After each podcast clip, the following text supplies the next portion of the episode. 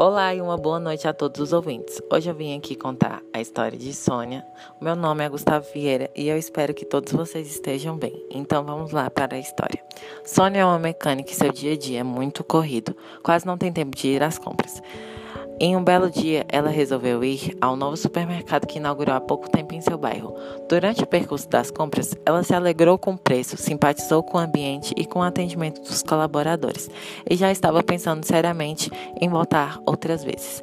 Após adicionar todos os produtos no carrinho, Sônia foi para, para o caixa realizar o pagamento dos produtos adquiridos. Uma alface crespa, um pacote de desinfetante, um pacote de açúcar de 5 quilos uma e uma unidade de um copo americano, e uma caixa de sabão em pó e um quilo de fígado bovino. Naquele dia, Fernando estava na frente de caixa no processo de empacotamento de mercadorias e produtos. Após ter todos os produtos empacotados, Sônia foi para casa satisfeita. Agora eu vou falar a seguir como o Fernando empacotou as compras de Sônia. O pacote de açúcar foi juntamente empacotado sozinho em uma sacola maior e mais resistente. O fígado foi empacotado com a alface.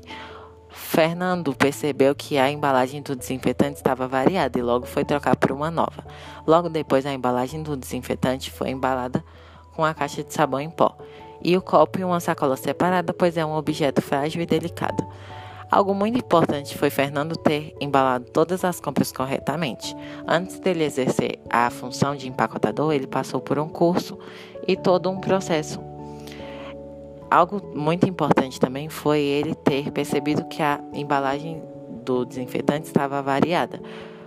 Caso contrário, Sônia acabaria anulando toda a opinião positiva sobre o mercado. Foi isso, espero que vocês tenham gostado.